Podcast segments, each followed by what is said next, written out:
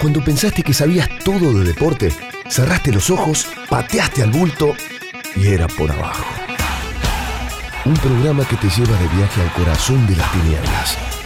Dos horas en la esencia del deporte. Con Ezequiel Fernández Murs, Alejandro Wall y Andrés Burgo.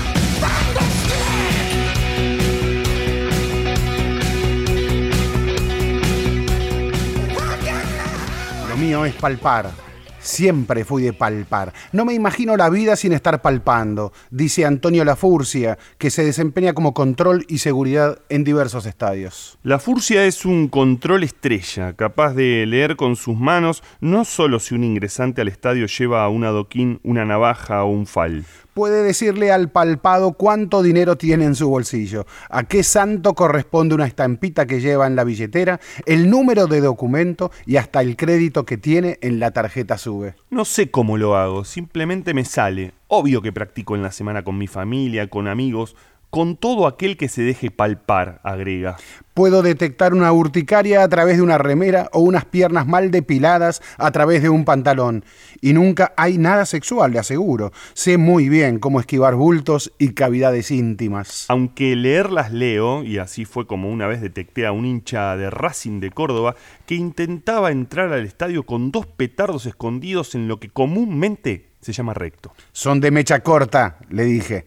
Y el tipo, lejos de enojarse, me felicito. Hoy somos amigos y dos por tres nos cruzamos y él trata de pasar con alguna pavada en lo que se denomina recto, solo para desafiarme. ¿Venís con un muñequito de Bugs Bunny en el ojete? Pasá, dale, le digo. Y el tipo se ríe y festeja que lo descubrí. La Furcia es llamado para dar cursos y exhibiciones de palpado y es común que, al enterarse de su presencia, muchos simpatizantes eligen entrar al estadio o sacar una entrada solo para que él los palpe. Palpando soy feliz. Y si hago feliz a alguien, mejor. Más de una vez le pude decir a alguien que tenía cálculos renales y así el tipo pudo entender por qué tenía esos dolores. Pero muchas veces uno palpa cosas que no le gustan, como por ejemplo que en el celular, al palparlo, me dé cuenta que hay un mensaje de WhatsApp de una mujer que denota que la mina tiene cierto manejo sobre el tipo, una amante que lo tiene atrapado, digamos. Y al mismo tiempo, o hay mensajes de los hijos o de la esposa que por lo que puedo palpar es una mina piola y de un amor sincero. Me pasó la semana pasada y por primera vez me animé y fui claro con el tipo. Esa mujer, Clarisa, puede darte una buena cama, pero fíjate bien, porque por un polvo podés perder una familia, pensalo. Decirle no a una putita también es ser macho. El tipo con cierta vergüenza me dijo simplemente gracias. Y ahí, ahí es cuando yo me siento bien y le agradezco a Dios la suerte de saber palpar y de cada día tener las ganas de tratar de palpar mejor. Un cuento de Pedro Saborido en su libro Una historia de fútbol. Era por abajo. Ezequiel Fernández Murs, Alejandro Wall, Andrés Burgo. En la 1110.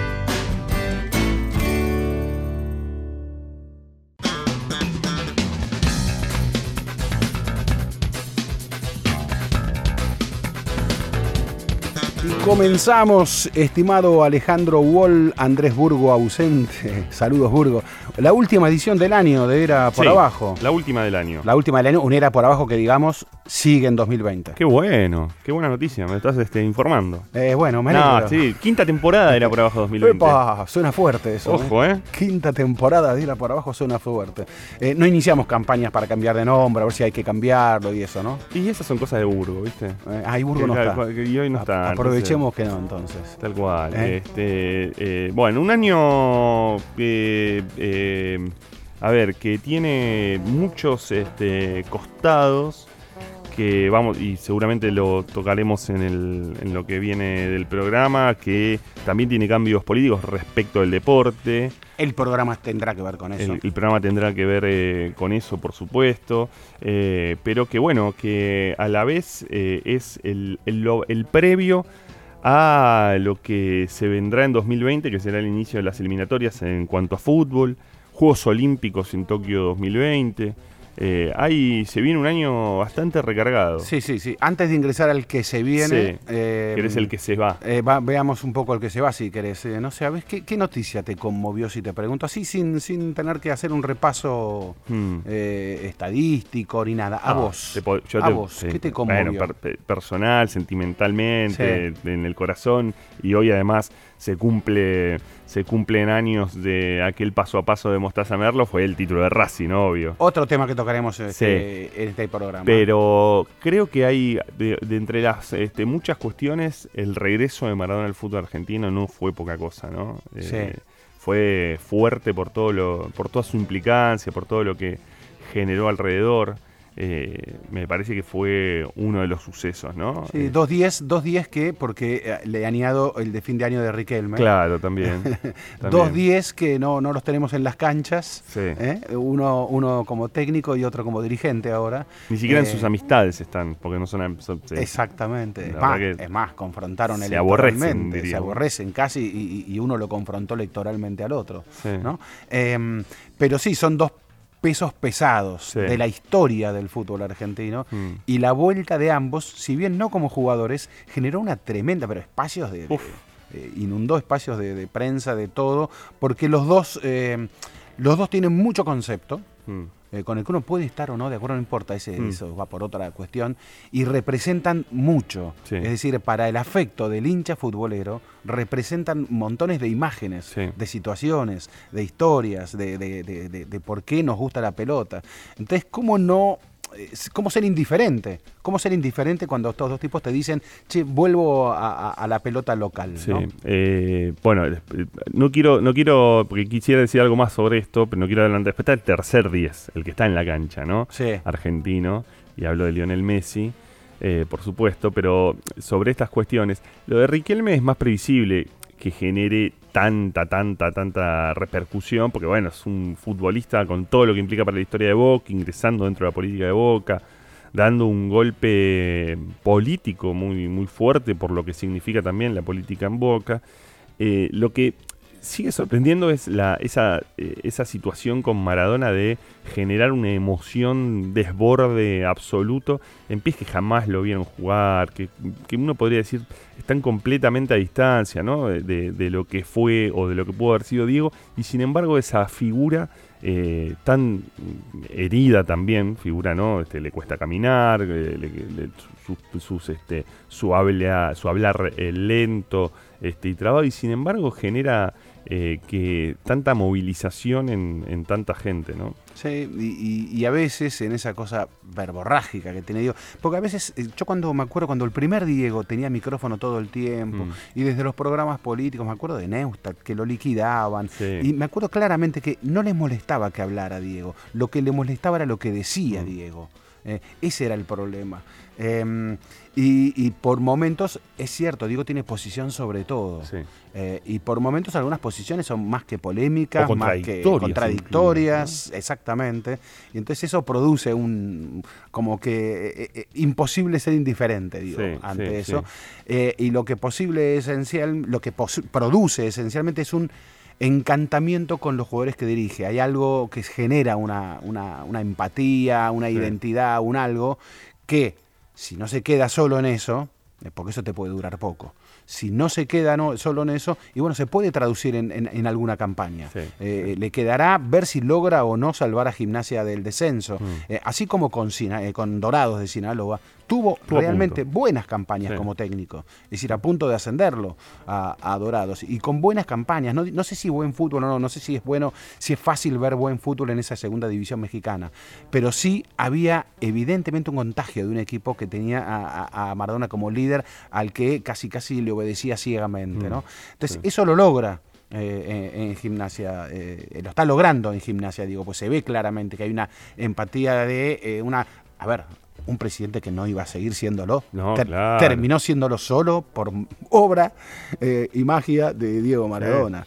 Sin dudas. Y, un gimnasia que eh, cuando repasás con todo un fixture muy este, complicado, el que le tocó asumir a Diego, eh, casi ningún partido uno puede decir mereció perder. Exacto. casi ningún este partido. Ahora, si nos quedamos, o si salimos un poco de la el, fútbol, los fútbol, el fútbol centrismo, digamos. ¿Con qué te quedas vos? A ver, fue muy fuerte en su momento el Mundial Femenino, Francia. Sí. Eh, eh, más, que porque reflejó, fue el más claro, el, más fuerte eh, símbolo del cambio de época.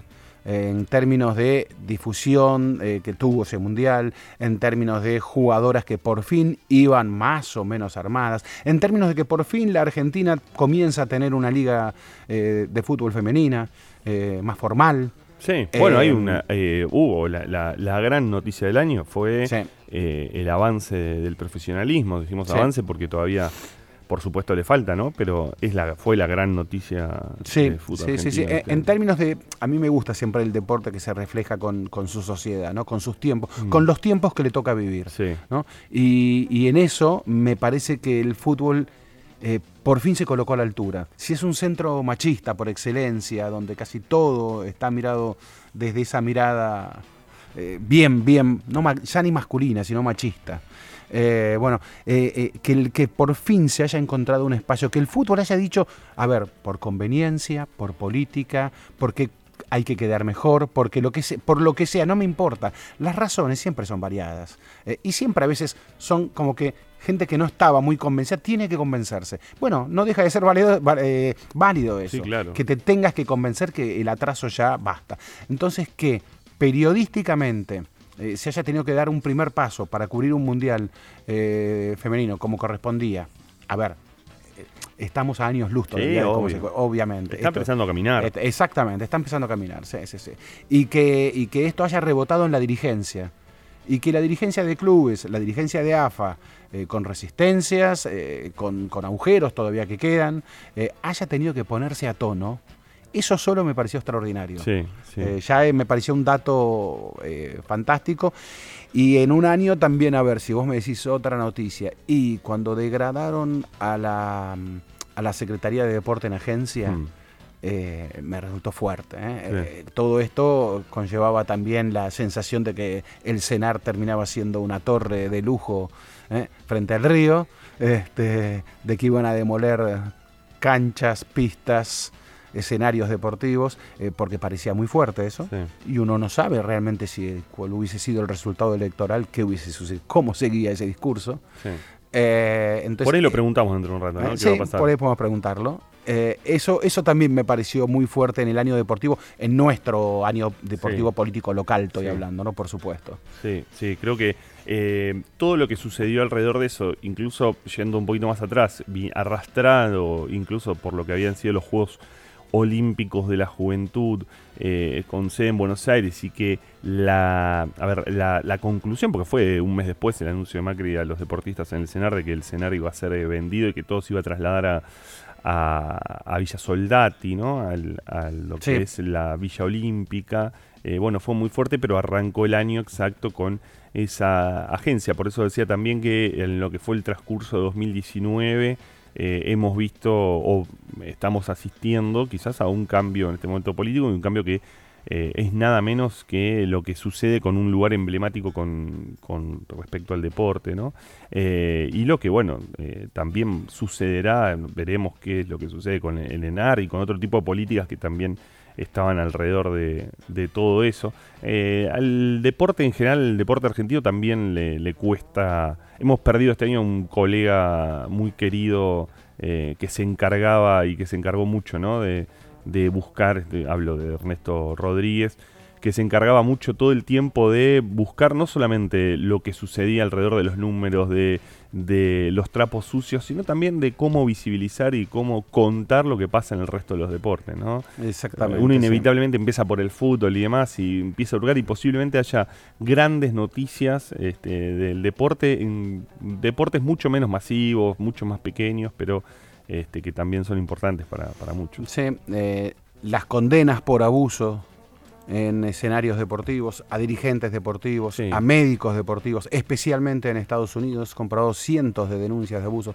La condena a Rusia por doping de Estado, como mm. dice la, acusación, eh, si salimos del fútbol, fueron dos hechos que también eh, fueron noticia fuerte en el escenario deportivo.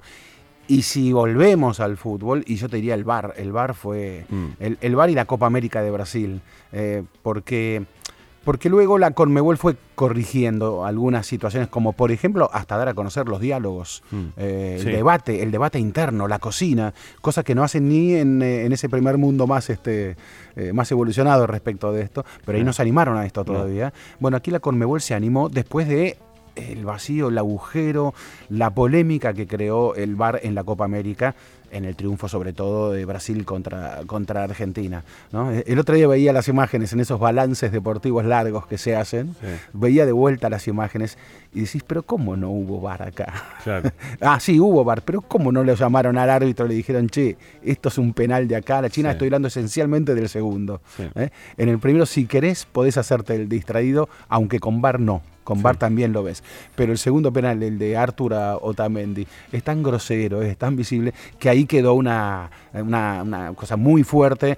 Quedó inevitablemente ese nuevo Messi que calentón, protestón, eh, habló de corrupción en Mirá la vos, Conmebol me- y mereció una durísima sanción. Me de la estabas Conmebol. dando, eh, hablando del VAR, de la Copa América, del partido con Brasil, eh, me estabas dando el pie para que eh, te pregunte de ese tercer 10. Empezamos hablando de eh, Sí. los dos 10 que están fuera de la cancha y hay un 10 que está dentro, lejos de acá todavía, Lionel Messi, pero que sigue adentro de la cancha y que mostró otra cara este año. Sí, mostró, a ver, mostró distinto. Por un lado es el año, un- uno de los años que estuvo más parado en términos de Sí. selección argentina por suspensión, también lesión, y Barcelona con lesión, Sí. ¿no? Eh, es curioso, ¿no? Aún así termina el año como goleador de la Liga Española, habiendo Sí. faltado las ocho primeras Sí. fechas. El tipo te da ese hándicap y termina un noveno año eh, en, en una década como goleador que hace no menos de 50 goles, ¿no? Wow, es impresionante. Es, es- es, eh, Por eso cuando, ¿no? cuando, cuando termina como balón de oro, Sí. este, Sexto balón de Sí. oro que gana, récord absoluto en la historia Sí. del fútbol mundial. Porque cuando termina un balón, con balón de oro después de una temporada como la que, la que pasó Messi, eh, todos empiezan, pero es- es- tiene, que, tiene que ser por ahí, tiene que ser Messi, ¿no? La discusión. Eh, y la verdad es que sí, pero claro, tan acostumbrado a lo, a lo extraordinario que aún en esos números que parecen tan eh, terrenales, no lo son. Y Messi sigue estando por arriba del resto. Claro, el, ti- el tipo, el problema es que te hace, te hace terrenal lo que no es terrenal, ¿no? Eh, él lo naturaliza. Y entonces al naturalizarlo, eh, como que pierde importancia Claro. ya. Forma parte del hábitat de Messi hacer 50 goles en, en una En temporada. un, en un- año. en un equipo eh, aún más terrenal todavía. Exactamente, en un equipo terrenal que claramente pasa a depender, pero muchísimo, cada vez más de, de él. Eh, y, y en un Messi que a mí me asombró, por eso escribí esta semana en La Nación algo, me asombró, veía una- un informe del diario británico The Guardian sobre la lista de sus mejores jugadores de 2019 y el Guardian los pone a, a Van Dijk y a Sadio Mané campeones de todo con Liverpool, menos de la liga inglesa, pero ganaron con Liverpool, fueron el equipo mejor, el mejor equipo Sí, del año, equipo del año. Eh, y esos dos fueron dos figuras extraordinarias, y los pone debajo de Messi, a los dos. Es un medio inglés. Es decir, uno podría decir ahí, esos juegan. No, ni eso. Veo For Fortuna, revista británica, y hace exactamente lo mismo. Messi por delante. Entonces ahí es donde vos decís, bueno, siguen reconociéndolo como el distinto como el tipo que, claro, por eso cité esa frase que me gustó mucho de Thierry Henry cuando habla de Neymar y dice, pero Neymar es un sonso, si Neymar este, quería no quedar a la sombra de Messi, si Neymar no quería quedar a la sombra de Messi, lo que tendría que haber hecho fue haberse ido del Paris Saint Germain, no haberse ido al Paris Saint Germain, sino haber cambiado de deporte. Claro. Eh, es, una, es una definición de que si vas a dedicarte al fútbol, y ahí el tema es Messi. No, no, no, no, no es, no hay, no te queda otra cosa. Entonces, ese reconocimiento en el que no fue su mejor año, eh, te hace mostrar. Ah, perdón, y, el otro te- el otro tema es la consistencia. ¿No? Eh, porque e- ese es el gran debate. Lo hablaba con Ramiro Martín, eh, autor de Un genio en la Masía y que conoce a Messi como ningún, muy, pero vivió siempre cerquísima de Messi. Y, y- y- y Ramiro Martín, o sea, que reconoce esos valores de Messi, lo tiene a Messi como ahí, bien altísimo, te dice, y eh, fue Maradona todos, o es Maradona todos los días, pero no el mejor Maradona. Claro. No, no alcanzó a ser el mejor Maradona, ¿no? Por México 86 y, y comparamos con Brasil 2014, que fue cuando en todo caso estuvo más cerca de, de serlo. Eh, pero aún así, ese Messi 2019, esa consistencia que el tipo te, demuestra, eh, es en, la historia del fútbol. No, tiene, no, le encontrás una consistencia así. Y entonces ahí pasás a analizar qué es más importante, el pico o la consistencia. y decís, y si el pico es tan alto como el de Diego, y tal vez es, queda, epa, pero si la, la consistencia es de una década, ¿eh? una década en el trono, hmm. una década eligiéndote si no el mejor el segundo. ¿eh? Eh, y aún así, cuando te elegían segundo, muchos discutían esa, esa, elección, que tenías que seguir siendo el primero porque no solo habías hecho casi más goles que nadie, sino también habías dado más asistencias que nadie. ah, y contaban la lista de gambetas, dribblings. A ver, liderás también ahí. Contaban la lista de tiros al arco. Ah, liderás también ahí. Entonces, cuando vos estás liderando todas las estadísticas de juego de ataque, em, eh, eh, ¿cómo, cómo, se compara eso entonces? Claro, eh, es muy difícil comparar con lo, la, intensidad que tuvo Diego cuando estuvo ahí arriba, ¿no? Fue un tiempo mucho más acotado, pero muy intenso. Y además por esto que recién mencionábamos, porque genera otras cosas y porque expone otras cuestiones. y en el caso de Messi, siempre hablando del Barcelona, y con todavía alguna cosa por este por, por ver qué puede ser en la selección, ¿no? Eh, la, o por supuesto que la historia lo va a poner entre los este, más grandes de, la selección argentina. Eh, pero bueno, en una etapa en donde fue, y ahora en una etapa de transición también, ¿no? Una etapa... es el máximo goleador de histórico de la selección argentina, eh, pero, pero es cierto que, mira, el debate este te lo encuentra, casi te diría, en torneo en su punto más bajo con la selección argentina. La Copa América fue casi tenía en torneo, en evaluación de torneo, fue el punto más bajo de Messi. Eh, era un jugador más. Un jugador más. Eh, y eso tal vez sea una buena noticia. Sí, bueno, esa es otra gran noticia de 2019 que se va. Si tenemos que analizar el año que se va, todos lo pensábamos unos meses atrás a Scaloni como un técnico interino. Eh, y Scaloni se ganó el puesto. Scaloni es hoy un técnico afirmado. Y la selección argentina, que era un, no te sé si decirte tembladeral, pero era una cosa donde veíamos un equipo que se iba y otro que no llegaba, eh, y esa transición parecía eterna. Eh, mm. bueno, ahora vemos un equipo que llegó. Hay un equipo que llegó, hay jugadores que afirmó Scaloni, que son mérito de Scaloni, se los ganó a esos jugadores. Y hay jugadores y hay un equipo que le responde a Scaloni que hace lo que el técnico quiere. Entonces, eso no es el dato menor para 2019 también. ¿eh? Bueno, si, eh, si nos da el tiempo en este programa, este, lo charlaremos este, en este programa que además se llama Era por Abajo. Este, y que, bueno, tiene muchas lecturas. Una de ellas también tiene que ver con la selección. Eh, que quizás lo, lo, charlamos a lo largo de, esta, de estas horas, este, sin Andrés Burgo, pero ya preparándonos para 2020. Era por abajo deporte, entrevistas, debates, actualidad, historia. Todo el deporte del mundo en la 1110.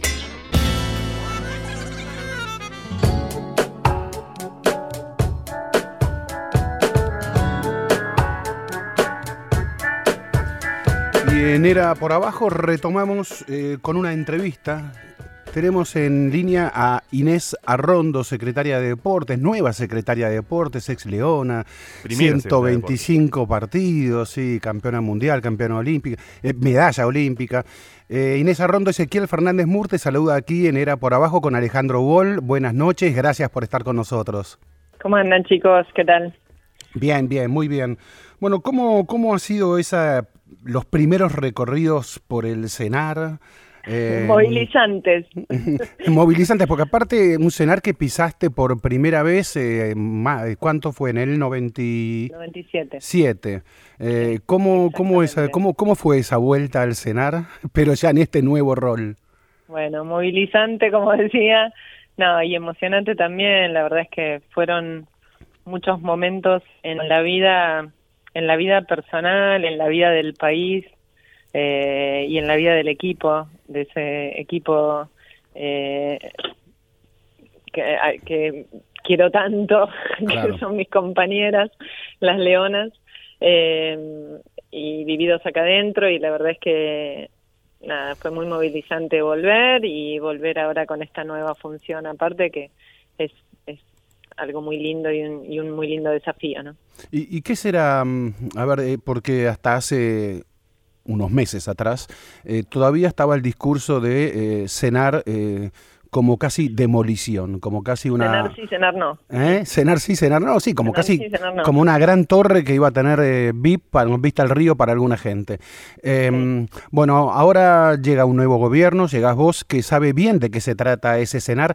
¿Podemos dar por completo desterrada la, la, ese proyecto, esa idea? Sí, no hay, no hay ninguna, ningún interés ni ninguna voluntad de que el CENAR deje de ser un espacio del deporte argentino. La verdad es que es un, un espacio que guarda gran parte de nuestra historia, de la historia del deporte nacional. Y, y en todo caso, siempre decimos, ¿no? Deben ampliarse los espacios para el deporte y no reducirse.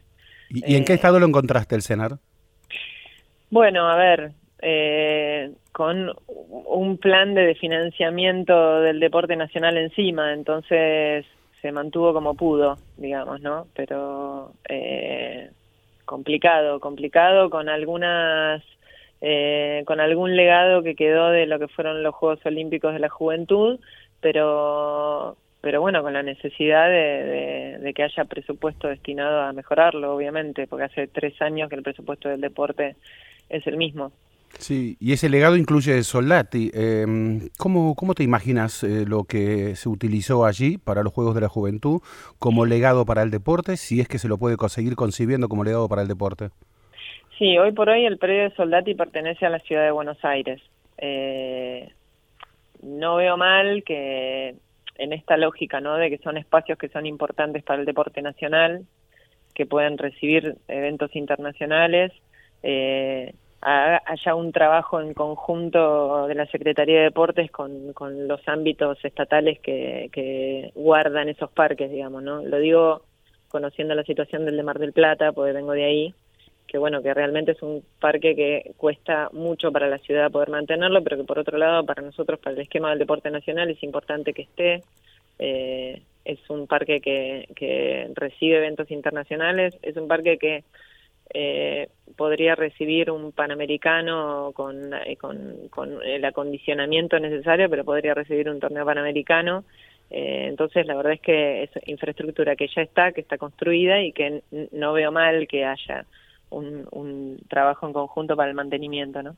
Inés, ¿cómo estás? Alejandro Wall. Eh, ¿Qué tal, Ale? No, ¿cómo, ¿Cómo lo venís, o si lo vas a explorar también, a charlar con la ciudad, digamos, e, estos puntos? Porque eh, en el caso del CENAR era, bueno, era un plan y un proyecto que incluía un traspaso de predios, ¿no? El de Soldati que pertenece a la ciudad, traspasárselo a Nación y a su vez el del CENAR, digamos. Esto lo, lo han conversado, le han mostrado mm, tu, le, le han mostrado tu posición y la del gobierno nacional en este punto. Son conversaciones eh, no, digamos, no, mm, no, no son eh, reuniones ni, ni mesas de diálogo concretas y, oficiales, si se quiere, ¿no? Eh, pero sí tenemos la intención y propuestas para hacer al respecto, que bueno, que va a ser parte de lo que vamos a encarar como gestión. Eh, recién, sí, sí, sí, no, perdón, perdón. No, no, no, no, decime, decime. No, este, te iba a sacar del tema, pero no quería que termine la idea. No, decime, decime. Eh, recién este, eh, decíamos y mencionamos con Ezequiel, sos la primera eh, secretaria de, deportes. no es poca cosa en, esta época y en, y, en, y en, un momento también para el deporte argentino y para en general, ¿no? Este, un avance fuerte del feminismo, de la perspectiva de género y demás. ¿Qué implica eso para vos? ¿Cuál es el desafío eso para vos desde ese lugar? Creo que lo, que principalmente tiene como importante es ver a la otra mitad de las personas que, que habitan, eh, que no han tenido la posibilidad o, no han tenido todas las posibilidades de participar eh, y de acceder a la práctica deportiva. Mm. Eh, me parece que principalmente tiene que ver con eso. a mí me clarificó mucho esta situación eh, un relevamiento que hice del deporte de Mar del Plata y donde quedaron a la vista los datos de la escasa posibilidad que tiene la mujer de participar y de hacer deporte en infinidad de clubes y de espacios que son espacios eh, de desarrollo, ¿no? Sociedad de fomento, eh, programas barriales, programas incluso que se que se mm, lanzaban desde lo que era la estructura del Estado, que en teoría debería estar con una mirada al respecto, ¿no? Eh, e incluso de ejecución de presupuesto. Hay cosas que son que tienen que ver con de dónde se ve y, qué es lo que, o sea, qué, mm, qué medidas se toman al respecto, ¿no? Hay eh, escenarios deportivos donde la única actividad que desembarca es la, eh, actividad de, de, el hombre haciendo deporte, ligas argentinas, eh, y son escenarios que tienen un costo muy alto y es un presupuesto destinado a, a la práctica de los hombres. Las mujeres no tienen una expresión ahí de, sus prácticas. Y no es algo menor, eh, y tiene que ver con, con evidenciarlo primero y después con tomar determinaciones para que esos espacios sean espacios compartidos, eh, espacio físico en sí, grilla horaria, eh, y bueno, y lógicamente en todo lo que son las estructuras de desarrollo, en los clubes de barrio, en las federaciones, asociaciones, que bueno, que las mujeres empiecen a, a participar en las comisiones directivas, en los espacios de toma de decisión. Eh, ¿Pero van a, van a legislar sobre el tema? Es que sería lo mejor, eh, pero me parece que tiene que ser un trabajo en conjunto, eh, que no tiene que ser algo impuesto, ¿no? que tiene que ser algo que, que podamos lograr entre todos para que sea algo que, que, que sea factible. me parece que hay que hay que llegar a eso, digamos. Sí, la problemática de, género no sería algo atribuible en cuanto a todos sus agujeros al gobierno que se fue, sino que es algo mucho más histórico, me parece más profundo, ¿no? No, no, en eh, absoluto, es algo estructural de la sociedad y, y, tiene que haber un cambio de paradigma, para eso hay que reeducarse en un montón de aspectos, para eso tenemos previstas muchísimas capacitaciones que tienen que ver justamente con eso, porque es aprender a, ver de nuevo a la sociedad. Sí, bueno, pero así como no sería atribuible al gobierno anterior, eh, cuando uno asume, le ha pasado al presidente de la Nación, le, escuché también el discurso del gobernador de la provincia de Buenos Aires, hacen una especie de inventario. Si yo te pidiera un inventario del deporte argentino eh, de estos cuatro años de macrismo, eh, ¿qué me necesitarías como principal? Bueno, lo, lo, más heavy es que no, no, no se le asignó presupuesto, o sea, se le asignó el mismo presupuesto durante estos últimos tres años.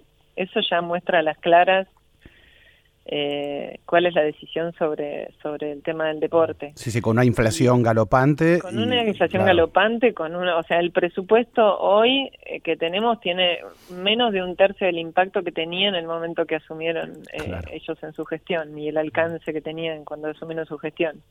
Y aparte nos encontramos con, también con, con la no ejecución presupuestaria.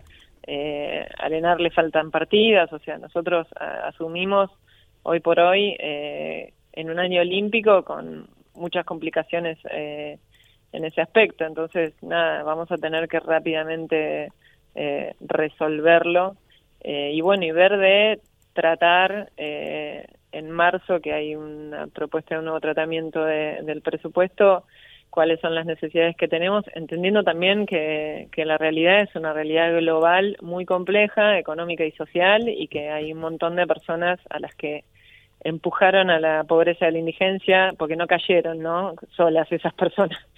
La, está esto, esto de decir que cayeron en la, en la pobreza y la indigencia, no cayeron, las empujaron a la pobreza y la indigencia y, y, y, eso es urgente y es algo que, que, hay que resolver rápidamente. Desde el deporte colaboraremos en esa función. Sí, y esto no, esto no, no, no, no, perdóname, esto no es, diría, eh, a ver, como eh, el otro día hablaba con un gran especialista del deporte argentino y me decía él, este, como que siempre hay prioridades sociales y muchas veces en base a esas prioridades sociales el deporte y sobre todo el deporte de alto rendimiento ha quedado relegado. En términos de alto rendimiento, el presupuesto del deporte argentino es muy bajo comparativamente ya no con el primer mundo, sino con la región. Em, vos competiste en el alto rendimiento, conocés ese alto rendimiento, pero como dirigente política que ha sido en los últimos años con el deporte, conoces muy bien también lo que es el deporte en la sociedad y lo que es la sociedad eh, en la que convive ese deporte. ¿Cómo es el equilibrio para que, a ver, el Estado no desatienda la función social del deporte, pero a su vez también ese Estado contemple el alto rendimiento deportivo? Lo que pasa es que eh, es una mirada eh, medio sesgada, porque no caben dudas que eh, ampliando las bases de desarrollo, eh, tu esquema de alto rendimiento se multiplica y mejora. Sí. Entonces está mal pensar que hay que atender al alto rendimiento como algo aislado, cuando en realidad hoy por hoy lo que no se están no se está atendiendo son las bases del desarrollo del deporte nacional. Entonces, si nosotros no tenemos bases sólidas, amplias de participación, de posibilidad de las niñas, niños y jóvenes nuestros de hacer deporte, no vamos a tener un, esquema de alto rendimiento eh, rico en posibilidades. Eh, si el deporte no empieza a aparecer en el ámbito escolar como una alternativa, eh, si nuestra, nuestros jóvenes no empiezan a moverse, no tienen el deporte en la esquina en sus barrios, en sus plazas, eh, los clubes de barrio no pueden eh, sobrevivir porque tienen una dificultad tremenda para poder pagar las tarifas. No van a llegar, o sea, nuestro esquema de alto rendimiento eh, se complejiza muchísimo. entonces, hay que pensarlo más integralmente, ¿no? O sea, no, no se puede atender una cosa y no la otra. hoy por hoy lo que lo que se ha visto muy deteriorado es el esquema de, desarrollo del deporte nacional. Eh, por esto, ¿no? Porque los actores que están involucrados eh, han visto muy, muy desfavorecida su situación. Eh, quien habla es Inés Arrondo, eh, actual secretaria de Deportes de la Nación. Eh, con este punto que vos planteás, Inés, hay una ley de deporte, fue en su momento aprobada por el Congreso en 2015, fue reglamentada por Cristina Fernández de Kirchner antes de dejar la presidencia. el gobierno de Mauricio Macri, bueno, nunca la llevó adelante, incumplió varios de sus puntos. Uno de ellos es precisamente la asignación universal por hijo en el deporte. ¿Qué, piensan hacer con respecto a esa ley que ahí está o si están buscando y viendo otro tipo de mecanismos precisamente en el punto de eh, el desarrollo deportivo? Mm. Sí, en realidad hay varios puntos que fueron derogados por, por, el decreto. Eh, yo creo que retomo lo que lo que te decía antes, ¿no? Que me parece que es importante con este punto de partida que tenemos hoy construir entre todos los actores del deporte una ley que, que, mm, que nos dé posibilidades de crecimiento y que sea factible su implementación y real su implementación y que, que podamos llevarla adelante entre todos, ¿no? Entre los clubes, entre los gobiernos provinciales, municipales, entre las federaciones y asociaciones, entre lo que es nuestra estructura de, de alto rendimiento, que, que podamos hacerla, hacerla real y, y que podamos ver eh, a las claras el, crecimiento que puede llegar a, generar. ¿Te reuniste ya con Gerardo Huertain, el presidente del Comité Olímpico Argentino y del ENARD? Sí, sí, nos hemos reunido junto con, con Matías, eh, con él. Ajá. ¿Y qué se puede contar? No, que vamos a trabajar en conjunto. Es importantísimo que trabajemos en conjunto porque este año en particular es un año olímpico, es el sprint final de, de, de toda la preparación de cuatro años ¿no? del, juego anterior a esta parte. Eh, y es importantísimo que, con la situación que tenemos la saquemos para adelante y que, que tratemos de, de, de, tener todo el alcance que necesitamos para que estén las condiciones dadas para que nuestros atletas lleguen de la mejor manera para Tokio. Tokio es en sí una una instancia de participación del alto rendimiento del deporte nacional, pero también va a colaborar en materia de desarrollo para visibilizar un montón de disciplinas que normalmente no tienen esquemas de comunicación tan grandes, eh, no están tan a la vista y que de repente cuando aparecen gracias a los Juegos Panamericanos o a los Juegos Olímpicos eh, generan inquietud en un montón de jóvenes de ver a dónde pueden ir a practicarla, de acercarse a sus centros deportivos barriales o a los clubes a ver si si esas disciplinas están o dónde están y todo eso para nosotros el, el, el que Tokio ponga el deporte en agenda este año lo tenemos que aprovechar en materia de desarrollo. ¿Crees que con la formación, con la creación del ENARD, eh, el Estado terminó delegando eh, funciones que por ahí le correspondían en materia de política deportiva, en el alto rendimiento, digo? Sí, bueno, para mí por momentos el esquema se, se, se partió y me parece que, que hay que mirarlo de manera integral porque el ENAR es un, mecanismo para, para el alto rendimiento del deporte nacional porque el alto rendimiento tiene la particularidad de la, de la inmediatez muchas veces de reacción para por instancias de clasificaciones y demás tiene que ser un mecanismo, pero que es parte del esquema de desarrollo y hay que verlo de esa manera. Por esto que decía antes, no, no se puede pensar el deporte eh, de alto rendimiento por un lado y el deporte y el desarrollo del deporte base por otro. y el, eh, perdón, y, el no pasa esto, digamos, ¿no? Que mm. un área termina creciendo y la otra que es la que la nutre no, o sea, está mal. ¿Y el financiamiento del el financiamiento del ENAR? El financiamiento del ENAR hoy por hoy tiene un mecanismo de actualización eh, y nosotros vamos a dar garantías de que el dinero que está destinado al, al ENAR va a estar. Eh, pero hoy por hoy ese mecanismo lo tiene, eh, varía respecto a lo que tenía, pero tiene, tiene un presupuesto asignado y un mecanismo de actualización eh, anual. O sea que, eh, em, porque Huerta incluso públicamente pidió volver al financiamiento con la, el impuesto a la telefonía, eso por, por el momento no va, no va a suceder. Va a seguir, digamos, con el financiamiento que otorgue el, Tesoro. Claro, por el, por el momento el ENAR está con el financiamiento que tiene asignado. Mm. Eh, el tema es que, bueno, el gobierno anterior no, no eh, no completó las partidas que tenía que completar. En ese correrse de funciones que ha tenido tal vez la Secretaría de Deportes, eh, ya en los tiempos de Claudio Morresi, recuerdo, siendo él un, un ex jugador de fútbol, es como que el Estado o la Secretaría de Deportes se corrió prácticamente del tema fútbol. ¿Te interesa? ¿Crees que podés intervenir en el tema, aportar algo desde la Secretaría de Deportes?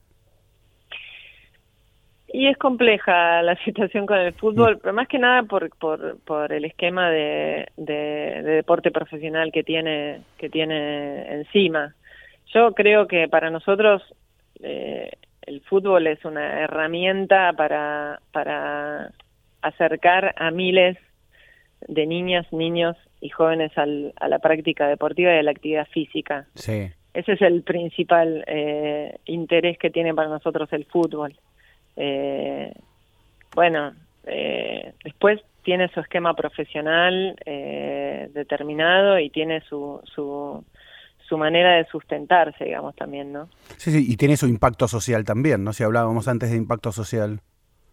Sí, claro social, cultural. Exacto, sí. Sí, sí, sí, sí, Entonces, sobre, sobre eso, por ejemplo, una final en Madrid, como sucedió lo de la final de la Libertadores, que impacta también en otro terreno, ¿no? no solo en el deportivo, en el político, en el social, en lo que significa el deporte, qué es el deporte. Eh, ¿Ahí vos crees que no, no, no le cabe intervenir a la Secretaría de Deportes en situaciones como esas? ¿Y pero de qué manera intervendrías? A ver. Ah, políticas de Estado tiene que ver, a ver, lo que sucedió en el Monumental tiene que ver con Barras Bravas, por ejemplo. No, bueno, a ver, sí, lógicamente. Nosotros ahora eh, tenemos la Copa América y vamos eh, a una mesa en conjunto para trabajar en materia de seguridad, de, en todos los aspectos que hacen en un evento deportivo de esa magnitud.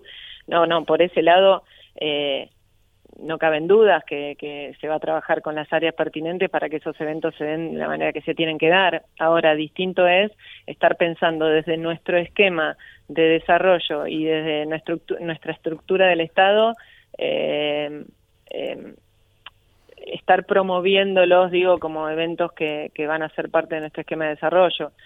La verdad es que tenemos otras urgencias que atender y otras urgencias a las cuales destinar presupuesto que justamente tienen que ver con por ejemplo, la vida de los miles de clubes que tenemos a lo largo y el ancho del país, que tienen una situación que sacar adelante y de la que participan miles y miles de argentinas y argentinos en, en sus actividades diarias y que son los que aportan infraestructura deportiva. Entonces, bueno, realmente tenemos que atender eso eh, principalmente. Sí, sí, son como esos 20, bueno, creo que son unos 20.000 clubes que podrían tener como símbolo aquel Luna de Avellaneda que no encontró cómo sostenerse y que tuvo que terminar siendo una, un, proyecto inmobiliario. Eh, y, y, y, cuando yo hablaba del fútbol profesional, digo, por ejemplo, el anterior gobierno amagó, aunque no concretó, enviar proyectos de ley para que los clubes de fútbol pudieran convertirse en sociedades anónimas deportivas. Eh, ¿Ese tema se ha llegado a debatir en algún momento? No se ha debatido, pero porque no consideramos que, que deba ser. Eh, creemos en los clubes como espacios de integración comunitaria, creemos en los clubes como espacios de ejercicio de la democracia. Los clubes no guardaron las urnas en momentos en, donde la Argentina eh, había dictadura, entonces realmente son espacios que para nosotros simbólicamente representan mucho, son los que nos ayudan a desarrollar el deporte a lo largo y a lo ancho del país. Eh, y cumplen una función social imprescindible. De cuando era lo que soy, que dejé de ser, pero, pero sigo siendo. Eso lo escribió Inés Arrondo en sus redes sociales eh, acerca de ser una leona. Así es. Ajá. Eh, y, esa frase, ¿cómo la aplicamos hoy en el Estado, en la función que te toca? ¿Qué, te sirve ser leona? Sabemos que no garantiza nada haber sido un deportista de alto rendimiento exitoso, ganador, campeón, integrante de equipo ante todo. Sabemos que eso por sí no garantiza nada, pero ¿de qué te sirvió eso para ir cerrando la charla y de qué crees que te podrá servir para la función? No, creo que me, haber pasado, convivido eh, con todas las estructuras de desarrollo eh, del deporte nacional, eh, para mí es haberlas eh, palpado en primera persona. Siempre digo que la verdad es que pasé por todas esas estructuras de desarrollo porque mi vida se dio de esa manera. Me acerqué al deporte en la plaza de mi barrio, en Caisamar, en Mar del Plata, a partir de un programa municipal que desembarcaba en la plaza de mi barrio, de ahí pasé por el club, de ahí pasé a representar a Mar del Plata y de ahí pasé a, transformarme en una leona.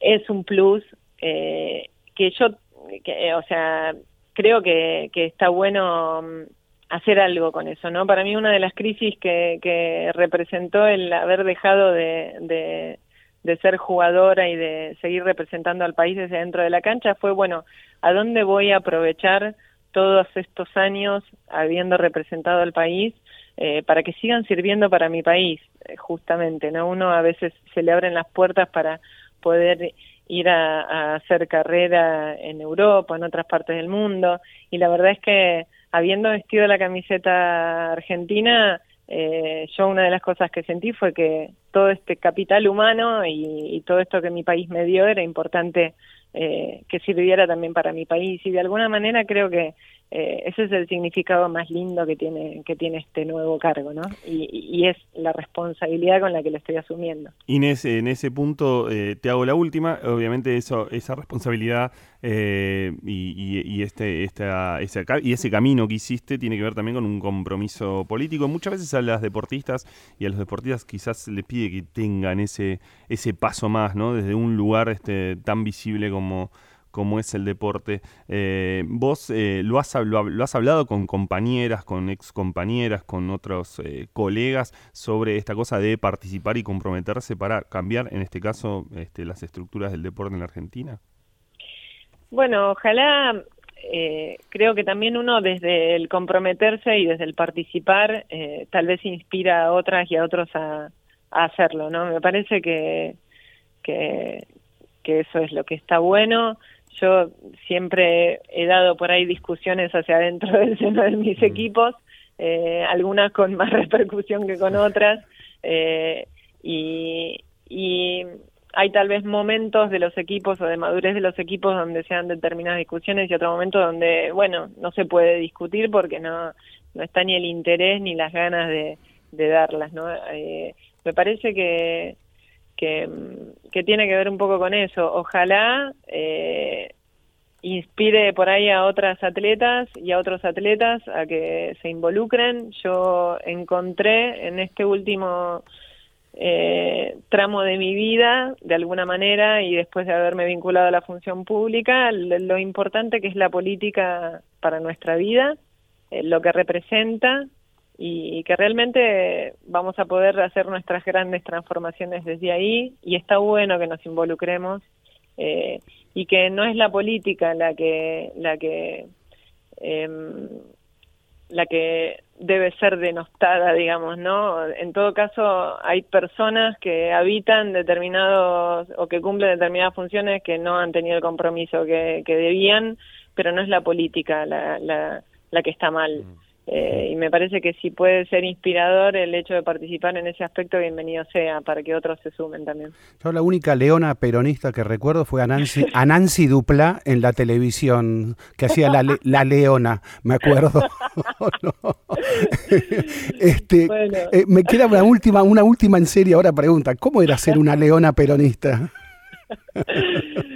No, qué sé yo, bien. Yo, a ver, hay muchas de mis compañeras que piensan, tal vez no, no, lo, no lo expresan tan abiertamente o que, ah. bueno, también su condición ha hecho que, que, que, nada, no hayan convivido con determinadas realidades. Es complejo. Eh, pero bueno, acá estamos. Inés, vos le podrías haber preguntado a Ezequiel que se sintió alguna vez haber sido un rugbyer progresista. Un rugbyer. Pero, eh, pero bueno, son chicanas de deportes, ¿viste? Estamos, estamos parecidos. Está más complicado vos, ¿eh? Mucho más complicado vos. Nosotros, a partir del surgimiento de la leona como símbolo, nuestro deporte se volvió un deporte popular. Totalmente. Bueno, me la dejaste picando, pero no, no, voy, a, no voy a aprovechar esta situación. Bueno, mucha suerte en serio en la gestión, Inés Arrondo. Muchísimas gracias por, por esta participación en Era por Abajo y buen año. Gracias, gracias a ustedes por la comunicación. Un abrazo. Hasta luego. Era por Abajo. Historias y leyendas del deporte en la 1110. No, para nada. Vamos a salir campeón. Lo dijiste finalmente. Ahora vamos a salir campeón. Vamos a campeón. Racing con Bedoya y su centro. El cabezazo acaba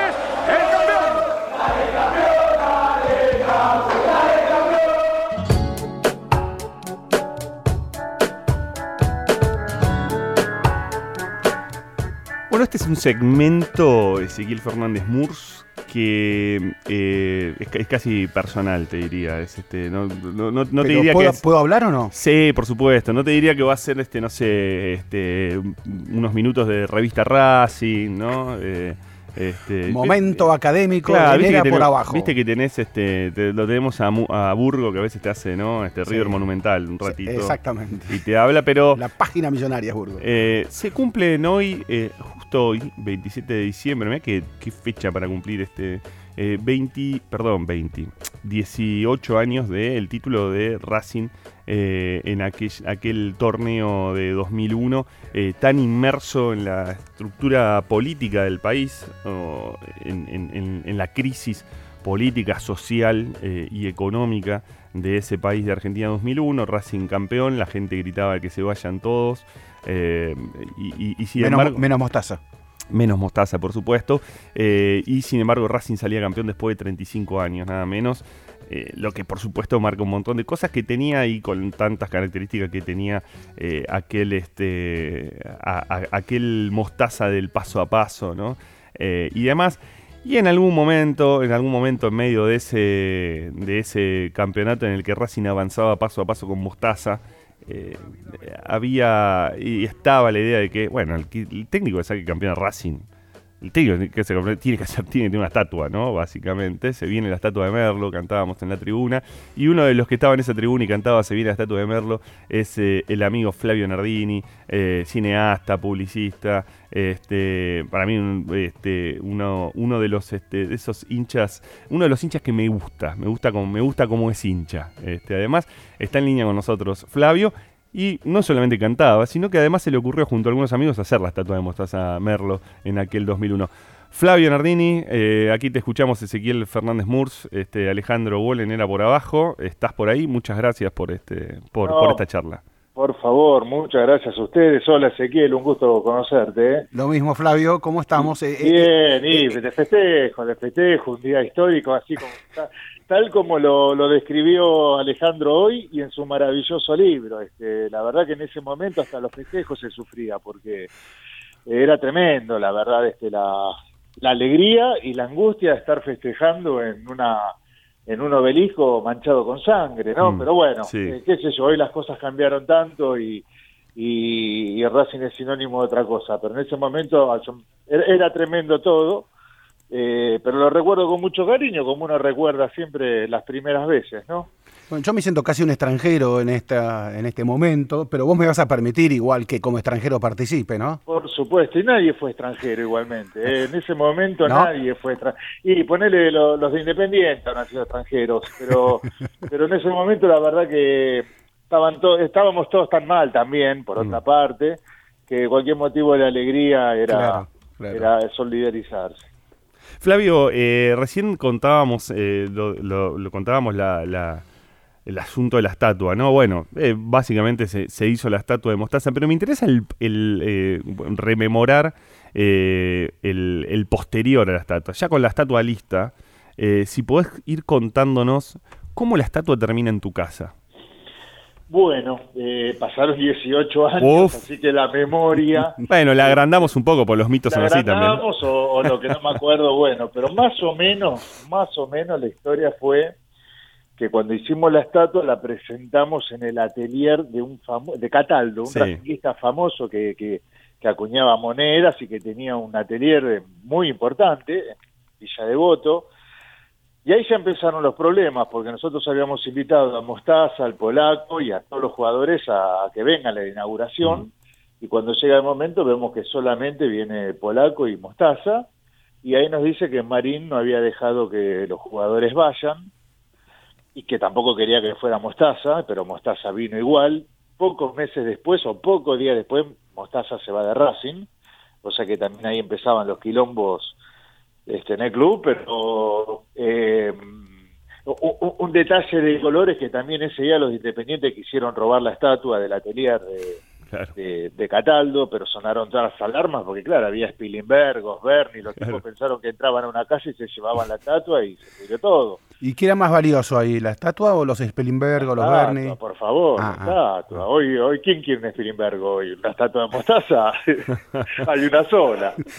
está bien, según quien la compre, digamos, según, según quien tenga la guita. Pero bueno, eh, bueno, y después una vez que, que, terminó el evento y todo, la idea era llevar la estatua al club, que es donde siempre debía estar. Claro. Y ahí se confirmó el problema que había con Marín. Este, nos juntamos con Marín. Eh, y Marín, yo sé que de la boca para afuera, este, oficialmente decía que la estatua, no se le hacía estatua a personajes vivos, pero de la boca, pero eh, off the record decía que la estatua se la tenía que hacer a él, que él había bancado a Perlo cuando nosotros no, cosa que también es cierta. Mm. Pero no, no, no quería tenerla en el club y después dijo, bueno, la ponen en la sede. Y nosotros dijimos, la sede, dije, bueno, está bien, pero queremos que esté en la sede, pero cuidada, mantenida, y no quiso. Dijo, no, no, si me van a hacer esos planteos, ¿no? Entonces no, no tenía espacio en Racing, y yo vivía solo, este, se la quisimos dar a Mostaza, la estatua, mm. dijo, no, flaco, tengo un living de 4x4, dijo. este, no, no, y aparte que era lógico, ¿quién va a tener una, o muy, muy pedante, viste, tener una estatua de uno?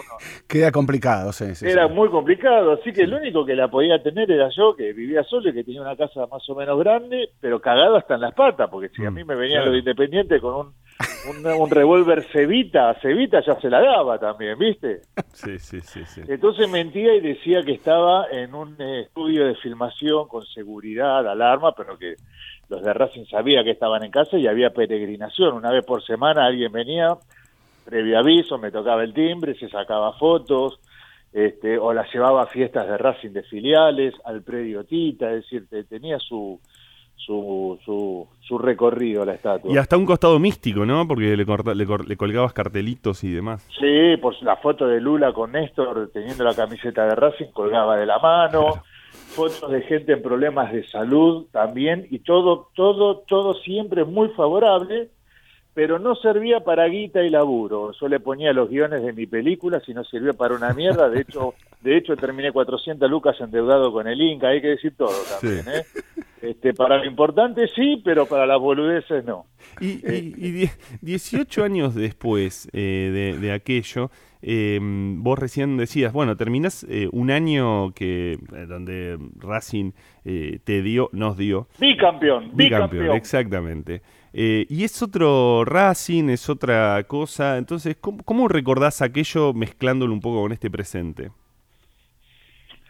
Y mira, pese a todo, pese a todo, pese a todo lo bien que está Racing hoy en, en todo sentido y sin ser una foca aplaudidora, o sea, criticar, criticar por el amor de Dios, ¿no? Pero más allá de todo, con lo bien que está Racing y todo, es como dije antes, uno romantiza mucho la primera vez. Claro. Este, más allá de que para mí la primera vez fue la Supercopa, pero tremenda desilusión me llevé cuando al domingo siguiente nos seguían cantando uno del cumpleaños lo de Independiente. Este, por eso tampoco me chupo un huevo a la sudamericana que ganaron, les voy a cantar 18 la próxima vez que nos veamos. Eh, pero bueno, eh, la verdad que más allá de todo lo lindo que está pasando ahora, yo tengo un recuerdo, un peso de encima nos sacamos esa vez que que fue tremendo. Yo volví a ser, ese día yo tenía 10 años, yo creo que todos los de Racing, eh, grandes, los tipos, yo tenía 36. Eh, ese día fuimos todos niños, este, no, no, no, es como el cocún, ¿viste? Pero el, el anti-cocún de, de la, del cine, porque no, nos, nos sacamos un peso encima muy grande. La y la primera, vez, la, primera vez, además, en estas, en estas cuestiones, como en tantas otras, te modifican. Exacto, bueno, por supuesto. Este, eh, pasé a ser una persona completa y casi sin traumas. Es como cuando el analista te dice, listo, terminamos, ya te veo bien, te la puedes bancar solo. Claro. Pero, pero también ser estatua tiene su problema. ¿eh? eh ser estatua? Sí. Y si te pica la espalda te querés morir. Pero, eh, por ejemplo. Pero, pero no. Igual esa estatua es algo muy lindo también que, que redondea y el, el, mi racinguismo que cuando, o sea, yo lo más cercano a ser el 9 de Racing y hacer un gol en una final fue cuando fui directivo de Racing. Yo estuve en la comisión directiva de Racing en, el resurgimiento institucional del club, digamos, en el alfonsinismo del club.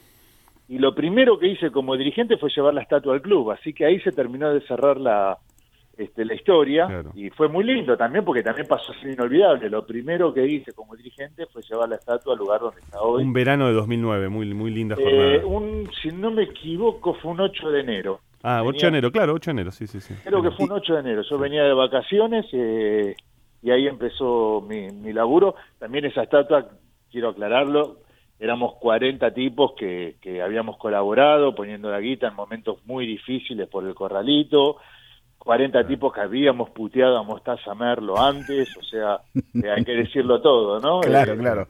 Porque no es que fue una, fue una estatua hecha por hinchas de Racing eh, agradecidos, sino que éramos 40 tipos que cantábamos en contra de Mostaza en el campeonato anterior, que cuando se presentó la camiseta nueva en un boliche en Palermo lo puteamos a Mostaza, es decir, éramos anti-mostacistas importantes y después terminamos arrepentidos total. Y, eso, e, ese arrepentimiento, todo ese proceso, eh, con la estatua adelante, ¿lo hablaste con Mostaza? Sí, por supuesto, sabe todo, ¿no? Y, qué dice Mostaza? Y, también me interesa saber la primera, ¿eh? la primera e íntima reacción de Mostaza cuando vio la estatua, porque, porque es interesante eso, uno, uno sabe que hay ciertas obras que con las que el protagonista no se siente a veces muy a gusto. No, no, no, no, se sintió muy a gusto, fue también muy colaborador porque antes de la estatua fue a sacarse fotos a, a la casa del artista, es decir, no, no, no, le gustó mucho siempre había un chiste que era de tendríamos que tendría que haberme hecho la pija más grande, obviamente. bueno, eh, el abdomen está un poquitito ahí. Sí, sí, y, bueno, le guste o no le guste, eh, estaba. Sí, sí, sí, este, no, no, y, de la sensación mía con él, yo me acuerdo que cuando le pedí que me firme la camiseta, quería que me pusiera ego te absolvo. Y me dijo, no, no, pibe, Dios no, Dios no. Pero yo quería decir, estábamos todos muy arrepentidos por haberlo eh, hay, hay, algo de eh, interesante en lo que te preguntó Ale de, de, Racing hoy, porque eh, yo hace dos años más o menos vi la estatua del negro jefe de Obdulio Varela, pero en la estación Tres Cruces, ahí en Montevideo, y me pareció como una... Yo dije, la garra charrúa, ¿qué diría de esto? De que el negro jefe esté en la estación Tres Cruces y no y no y no en un escenario en un escenario más más este más futbolero, ¿no? Claro, mínimo el centenario. Eh, bueno, quedaron muy aferrados a la e, eterna nostalgia, ¿no? Eh, aferrados y a una cómoda nostalgia del maracanazo, ¿no? Este, Racing pareció como que ese, ese título después marcó un algo diferente para la historia de Racing, ¿no? No, la verdad que no. Eh, yo te diría que lo que marcó algo distinto fue cuando se fue el gerenciamiento. la verdad que ese título hasta un poco, bien a los Racing de esa época, hasta nos hizo daño porque se, seguimos con siete años más de gerenciamiento inmundo, este, que, se aferró con ese título y que es el día de hoy que todavía hay algunos que defienden a Marín por ese campeonato. Sí, iba a dar clases al programa de televisión de Mariano Grondona, me acuerdo. Bueno, obvio, ¿a dónde va a ir?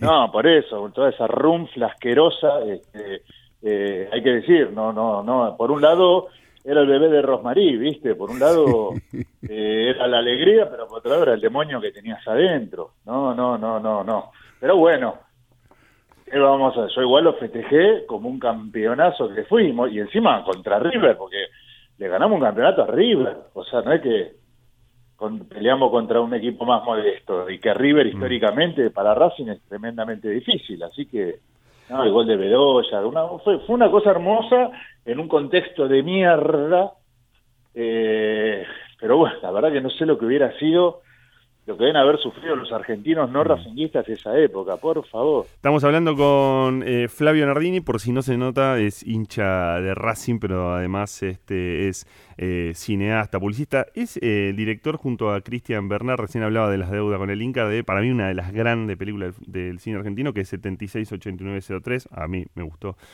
con el gran Claudio Risi este, allí, donde también hay guiños a Racing, eh, como en el cortometraje Tiempo de Descuento, que eh, casi te diría adelanta lo que iba a pasar ese, en ese 27 de diciembre de 2001 en Vélez.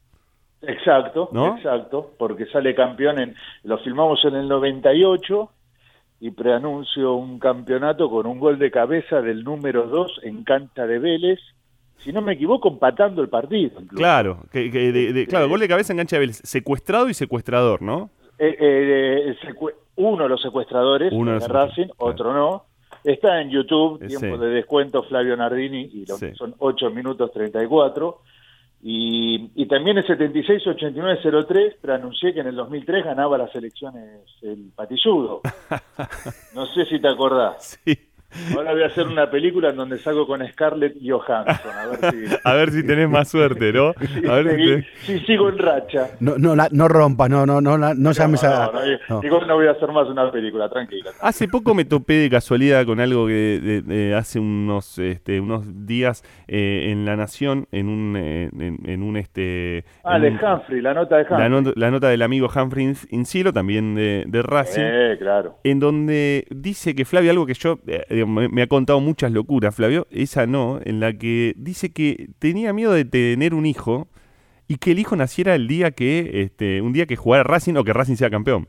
Claro, que, eh, creo que en la nota salió como que era un día que juegue Racing. Claro. No, no, era el día que, tener un hijo el día que Racing salga campeón. Era, tremendo. Igual no quiero tener hijos ahora tampoco, pero en ese momento el pánico mío era, ¿qué pasa si tenés este un hijo y, el día que o sea era tremendo era porque como uno siempre esperaba lo peor en ese momento de Racing bueno de hecho salimos campeones el 27 de diciembre de 2001 digamos siempre algo trágico iba a pasar eh, así que sí, uno siempre esperaba lo peor. y, este, y, en, ese estado de lo que eras el hincha de, Flavio 2001 y lo que es el hincha eh, de 2019, que vos decís que te modificó y que por supuesto nos ha cambiado incluso eh, a, los hinchas, a la hinchada en general la ha cambiado, ¿no? Eh, ¿qué, cosas, digamos, te, ha cambiado y qué cosas mantenés de, aquel hincha? Bueno, de verdad yo ya no soy un tipo que va siempre, siempre, siempre, siempre a la cancha. No sé si tiene que ver con el campeonato o con que tengo 55 años, con la madurez, quiero pensar que no maduré y que es por el campeonato, porque si no sería muy triste todo. Te aburguesaste, me parece. bueno, ojalá, este, ojalá sea eso y no que hayan madurado. Pero eh, eso es un, un, caso, digamos, este, que ya no lo vivo. Yo pensaba que a mí me invitaron al Festival de Cannes y dije que no porque me perdía Racing Español y Racing Gimnasia de Jujuy, partidos que por supuesto perdimos después y que eran a mitad del torneo, no es que definían algo, era un 1991, 1992, o sea, era muy enfermo. Ahora esa enfermedad, la verdad que se me fue y soy un muy hincha de Racing, que lo amo, socio, socio vitalicio platino, que lo cual sigo pagando la cuota. Pongo Racing en todos lados, pero creo que soy un poco más normal ahora. Antes era demasiado, demasiado exagerado. Eh, también, pero ¿sabes qué? No, eh, haber sido dirigente me cambió más el torneo. Y también me desilusionó un poco, te voy a decir la verdad, este, pero son verdades que no sé si quiero decir. Pero es difícil eh, trabajar en un club, sobre todo cuando no salís campeón, digamos. Hoy ser directivo de Racing es lo más lindo que hay en el mundo, pero cuando la estás peleando para no irte a la promoción, eh, eh, eh, fue muy duro, la verdad que fue muy duro. Pero saliste, digo, de, de, lugares donde a veces se sale bastante herido, saliste bien, ¿no? Bueno, no, yo no, yo no salí ah, mira. bien. Sí sé que salí bien ante la mirada del otro. Sí, claro, eso. Yo voy a todos lados y todos me quieren, no, eso no pasa nada, pero yo no salí tan bien. La verdad que yo salí tocado, dolido, herido e incluso ese grupo un poco hasta hubo una grieta, hubo una pelea, es decir, este, cosas que me han dolido porque no, nunca las esperaba, eh, pero no importa, eso eh, quiero decir, eh, ya también todo, ya se, se curaron y Racing es más grande que cualquier problemita que podamos tener las personas, así que, pero digo, fue, fue, fue duro y eso también me sacó un poco de locura es que eh, A veces lo pretendemos al fútbol ajeno a todo, ¿no? Casi, casi como un submarino feliz. Bueno, eh, sí. ¿Y está bien? ¿Cómo lo...? No, no está bien, y se idealiza mucho, y cuando te metes te das cuenta que la mayoría de los jugadores piensan lo mismo que pensaba yo cuando trabajaba en una agencia de publicidad, es un laburo, este, y vos los querés matar. Este, así que por eso yo no soy jugadorista, sí soy licha lopista y militista, pero después los jugadores van y vienen y no no no no, no me importa nada. Este, pero por eso te digo, sí, sí, sí, se idealiza mucho y no es así, no es así. Es eso, es eso que digo, que yo antes como que cada vez que jugaba Racing me transformaba en un nene de 10 años, ahora eso ya, ya no es así. Voy a la cancha y tengo la edad que tengo y soy más frío, más cínico. Flavio Nardini, ¿por qué se brinda este fin de año, eh, Nardini? Por, ganar un par de torneos en el 2020, ¿no? sí, claro, por lo menos contra River, ahora que se fue el Chacho, que lo amo y me encantó, pero que con River perdía siempre. La llegada de BKHS, que le ganó con Defensa y Justicia, y un poco te da una esperanza que antes no la tenía. Flavio, eh, gracias por esta, esta charla este, no, por favor. Un abrazo a los dos y a Andrés también, eh, cuando lo vean. Gracias, abrazo grande y buen fin de año. Igualmente, eh, buen año. Chao, chao.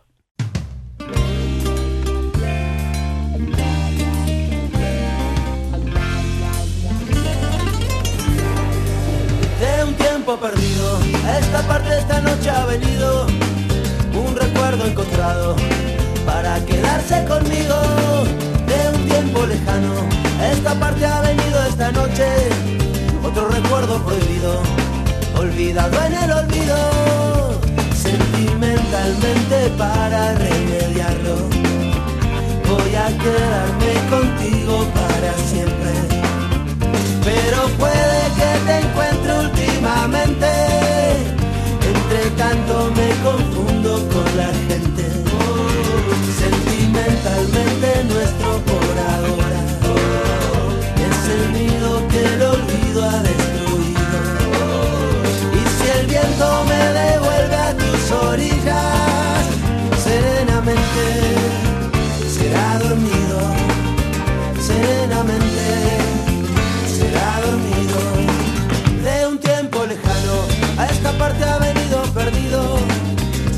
cerrarme la puerta.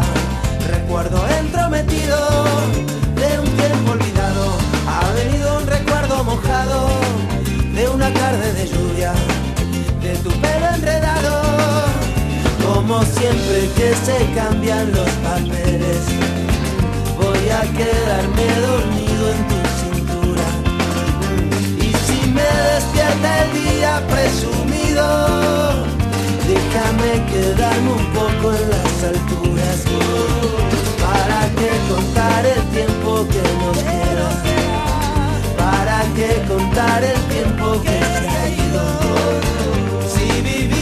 un regalo y un presente, mitad despierto, mitad dormido,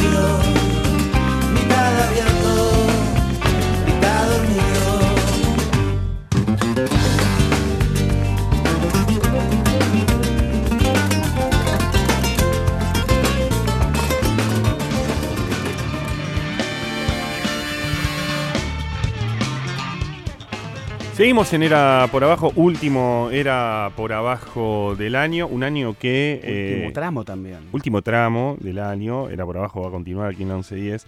Eh, los viernes de 2022 durante 2020, quinta temporada, como... Así, dicho suena... Sí, suena un montón, ¿eh? suena un montón, pero bueno, este, no es poco, ¿no? Este... Es, un programa que empezó en el. es el post Grondona, porque esto con Grondona. no pasaba. No pasaba, ¿no? Eh, este programa con Grondona no pasaba. Eh, pasan, sí, este, otras cosas. Eh, bueno, pasa la realidad del país también y de los clubes. hace un rato hablábamos, este, bueno, hablábamos con Inés Arrondo acerca de bueno, lo, que será el presupuesto para el deporte. Año 2020 va a ser este, difícil. Las restricciones, incluso a eh, la compra de dólares, la obligación de liquidar dólares a los clubes. En año olímpico. En año olímpico, sí, pero decía, a los clubes de fútbol también les va a impactar, no va a ser este en, un fútbol argentino que muchas veces eh, intenta, eh, bueno, este, tratar de resurgir, reorganizarse y demás, y en donde los clubes que tenían eh, la vaca atada muchas veces con grandes ventas. Eh, en el último tramo, según un informe de Superliga, eso ha caído, ¿no? Eh, y ha caído bastante respecto de 2018, de lo que fue el mercado de pase 2019. 23% este, menos de ventas top a, digamos, entre, en el último mercado de respecto de lo que había sido 2018.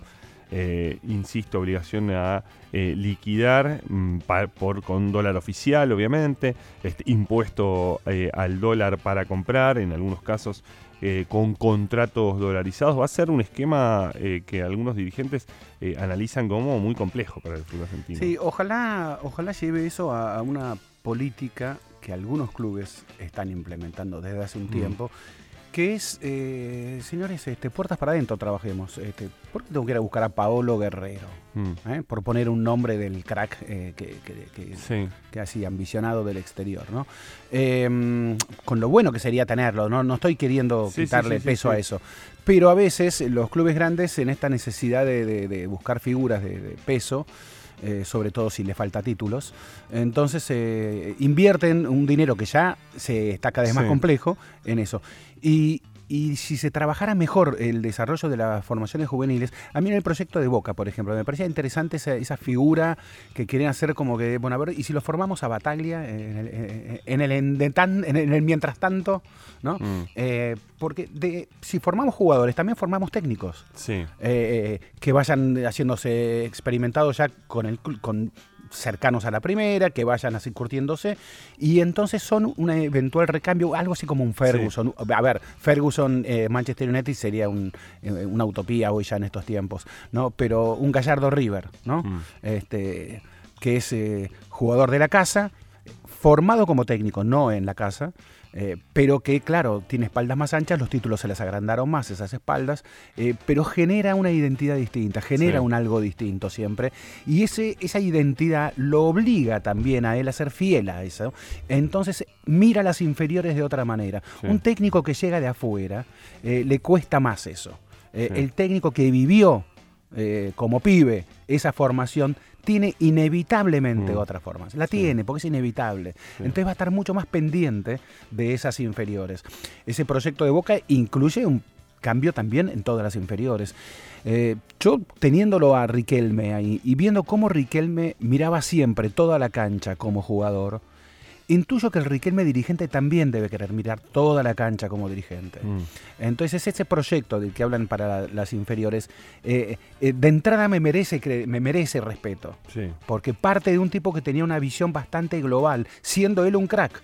Eh, hay que ver ahora, como él no, va a tener la pelotita bajo la suela, hay que ver ahora cómo maneja eso, ¿no? Totalmente. Ahora, si hablamos de formación de jugadores, te quiero invitar a a una polémica de estas horas este, y que incluye, tiene eh, como protagonista a Racing. Eh, Racing anunció esta semana, la Secretaría Técnica que conduce Diego Milito, eh, anunció la contratación de Benjamín Garré, chico de 19 años, por el cual Racing compra el 75% del pase eh, del pase del jugador, que está en el Manchester City, 2 millones y medio por ese 75%, un contrato de 4 años. Un jugador que no jugó, obviamente, en la primera del Manchester City. Fue un impacto, primero porque nadie lo tenía en carpeta, agarré. Chico que estaba, que eh, había estado en Vélez, que los es nieto de Oscar Garré, campeón del mundo en México 86 los padres deciden llevarlo al City, obviamente en una, eh, negociación y un acuerdo que tienen con el City, aplican la patria potestad. Vélez reclama por el jugador, eh, como en tantos casos en donde los clubes poderosos de Europa se llevan un jugador de, algún equipo de Argentina. Eh, hasta acá, digamos, el litigio sigue. El TAS desestimó el, reclamo de Vélez, el Tribunal Vital de Deportes desestimó el reclamo de Vélez. El chico llegó allá, estaba en la sub-23 del Manchester eh, City, eh, no jugó nunca en primera y hoy Racing lo contrata y bueno, lo incorpora como una gran apuesta, una apuesta cara, digamos, en términos de, de, inversión. Eh, y, algunos dicen, bueno... Eh, ¿Rompió los códigos Racing? Rompió código. Fue poco solidario con, eh, con un club que estaba reclamando por un pase, por digamos, básicamente porque le reconozcan su formación. ¿Se puede en todo caso entonces reclamar que un futbolista, porque toma la decisión a los 16 años, se fue Garré, toma la decisión él, sus padres, de cambiar de rumbo y demás, eh, negarle luego ya el derecho a trabajar. Eh, ¿Cuántos clubes también deciden cortar carreras de pibes a cualquier edad, digamos, este, y a veces en edades complejas para volver a empezar, este, ya con edad empezando en edad de primera o, a mitad de camino dejando trunco? Y en todo caso, clubes como Vélez, como Racing, como Boca, ¿no hacen lo propio también con equipos más chicos de la Argentina yendo a buscar esos pibes en la formación? Parece que hay un equilibrio de todo eso, eh, pero no recuerdo un caso así como el de Garren, donde además vuelva al fútbol argentino tan rápido. Sí, sí, sí, la diferenciación que tiene con eso de búsqueda de pibes y, robarle pibes a, clubes pequeños del interior, la diferencia aquí es esta es estrictamente con el propio jugador, ¿no? Eh, que decide decide irse sin mm. reconocer la formación que le dio su club de origen, ¿no? Eh, a ver, tiene algo como diríamos, algo, algo complejo en términos de, de, un cierto desprecio eh, que en general, en general, los jugadores que en general, obviamente, estoy hablando, eh, intentando, eh, estoy generalizando, con el mm. riesgo que eso implica, pero en general vienen de lugares donde la desprotección es eh, más fuerte. Y el club sí les sirve en muchos casos como una contención, como una formación. Esto genera una deuda que la reconocen la mayoría de los jugadores hoy consagrados y exjugadores. El club me sirvió a mí para. Mm. El club me ayudó para. El a tal punto que, bueno, cuando ellos, muchos de ellos son millonarios, eh, terminan donando eh, dinero, ayudando a ese club en reconocimiento a aquellos años difíciles en los que ese club, claro, ese club no lo ayudó a cambio de nada, no, lo ayudó también para, para hacer goles. Esos goles o lo que fuere de ese jugador a ese club le resultaban. Pero es cierto que no siempre el proyecto termina en goles. Claro. Eh, el proyecto de uno sí, el de otros no. Entonces, en el reconocimiento de uno hay un reconocimiento general. Eh, de la función de lo que significan los clubes. La actitud de como de, de Garré o sus representantes, eh, eh, progenitores en todo caso, marcó como una especie de desprecio a esa, esa actitud formativa. De, entonces ahí hay algo que puedo llegar a entender del enojo, no solo de Vélez. No, el enojo está clarísimo. el, enojo de, Vélez por, por, ese punto está claro con el futbolista, incluso su reclamo. Lo que pasa es que yo habría que y no sé si estamos si somos capaces y no sé si hay algo mejor tampoco pero es rediscutir también un sistema que es muchas veces muy cruel con el jugador. Tiene estos casos, tiene estos casos en donde, bueno, a un club eh, que, que, te forma eh, no se le termina reconociendo nada, pero también son mucho más los casos de los pibes que quedan colgados, de los pibes que no pueden pasar, que, que quieren tomar la decisión, digo, conozco casos incluso cercanos, conozco que están eh, por dar un paso, incluso ni siquiera porque quieren pasar de un club que supuestamente es mejor que otro, sino porque le sienta más cómodo, no se sienten bien y demás. Y los clubes lo retienen con sus pases porque dicen, bueno, si no me pagan tanto por, mi por el pase de este chico, yo no lo voy a dar y no lo voy a liberar y tienen que esperar un tiempo hasta poder estar libres. Esos pies se terminan truncando la carrera. Entonces hay ahí una. Hay, hay, hay que buscar un equilibrio en donde eh, está bien que pese la formación de un club, por supuesto, pero en todo caso la libertad individual también, la libertad del jugador, la libertad de movimiento, de un chico de 16 años estamos hablando, sí, toma la decisión el padre de irse, eh, bueno, eso también hay que evaluarlo y tenerlo en cuenta. Sí, cuánto presiona ese mismo pibe. Ya no hablo ni de los representantes ni de los progenitores, hablo del mismo pibe. El mismo pibe. Tiene 16 años, sepa.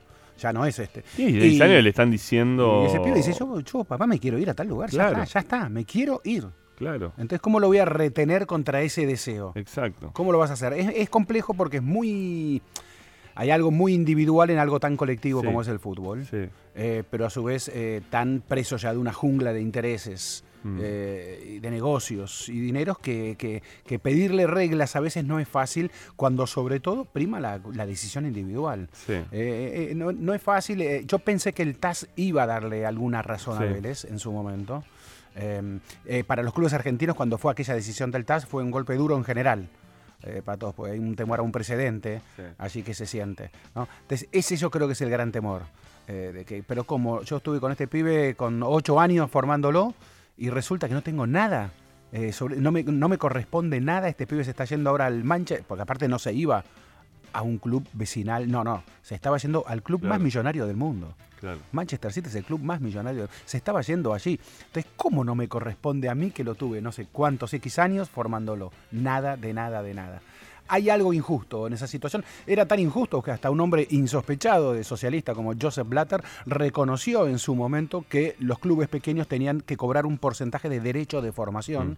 cada vez que una estrella era, luego transferida también a otro club y, se multiplicaban las cifras. O sea, cuando ese pibe que yo había formado se convertía en un extraordinario negocio caminando, haciendo goles, eh, e iba de club a club europeo de primer mundo que pagaban millonadas y ese club pequeño que lo tuvo ocho años, tal vez, seis años formándolo, lo veía pasar todo eso. Bueno, cuando se, la FIFA misma reglamentó que ese club pequeño de alguna zona de interior de cualquier país eh, del tercer mundo era beneficiado del llamado tercer mundo, era beneficiado entonces con esas millonarias transferencias en un porcentaje, a mí me pareció un acto de justicia, eso que había decidido el señor Joseph Blatter, eh, a tal punto que hoy mismo hay clubes muy pequeños que cuando se produce uno de estos fenómenos, de transferencia de, un club a otro millonarias ambas, eh, ese club se salva durante varios años por ese dinero.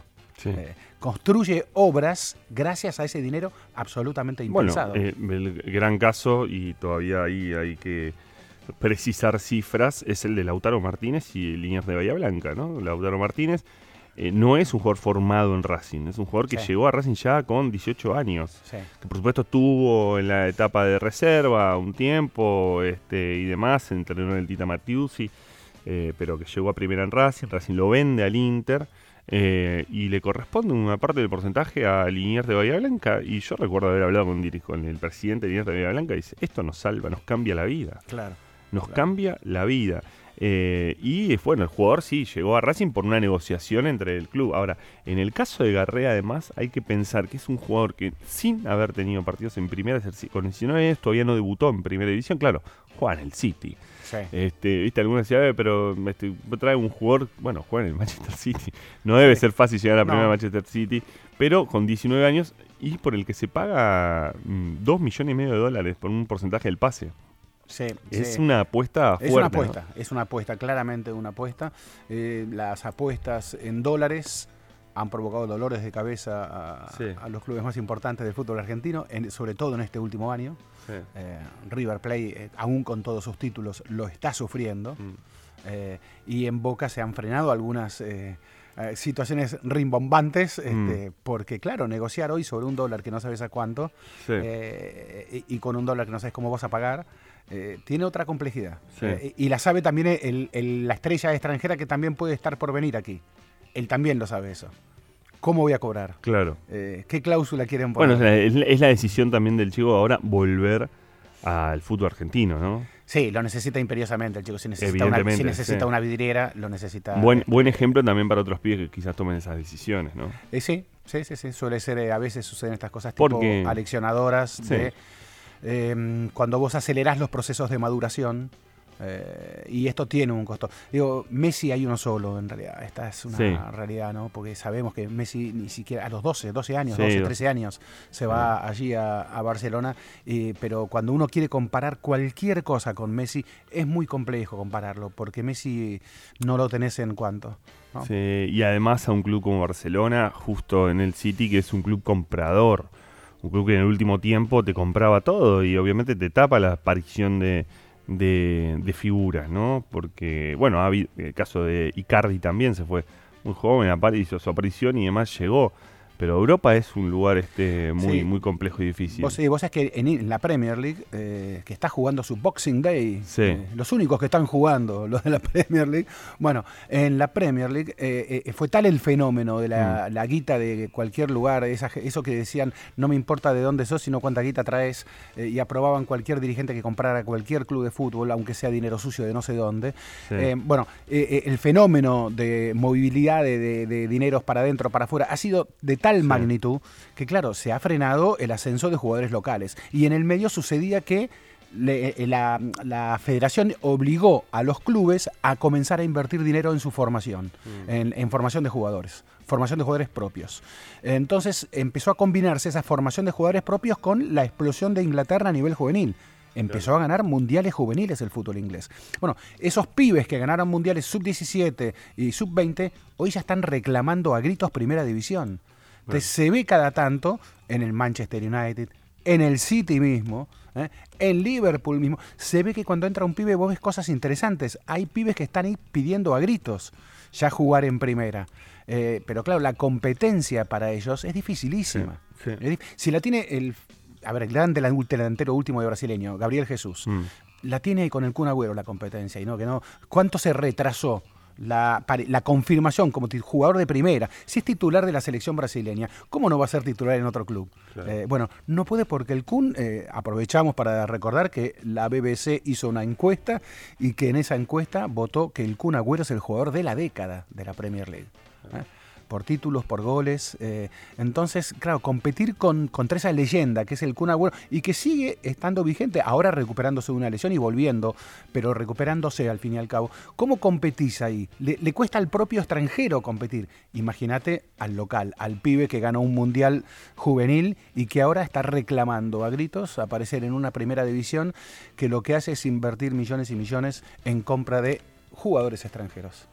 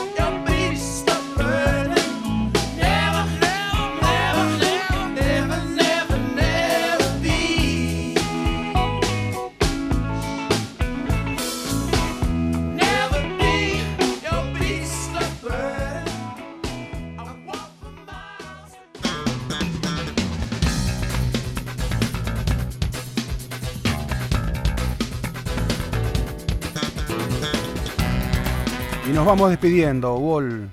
Último programa. Me, queda ahora, en realidad, como última imagen del año, el Diego en el balcón de la casa. Diego en el balcón, sí. más agradable tal vez que la foto Alberto Fernández Maradona con Morla Stinfali atrás. Mucho más agradable.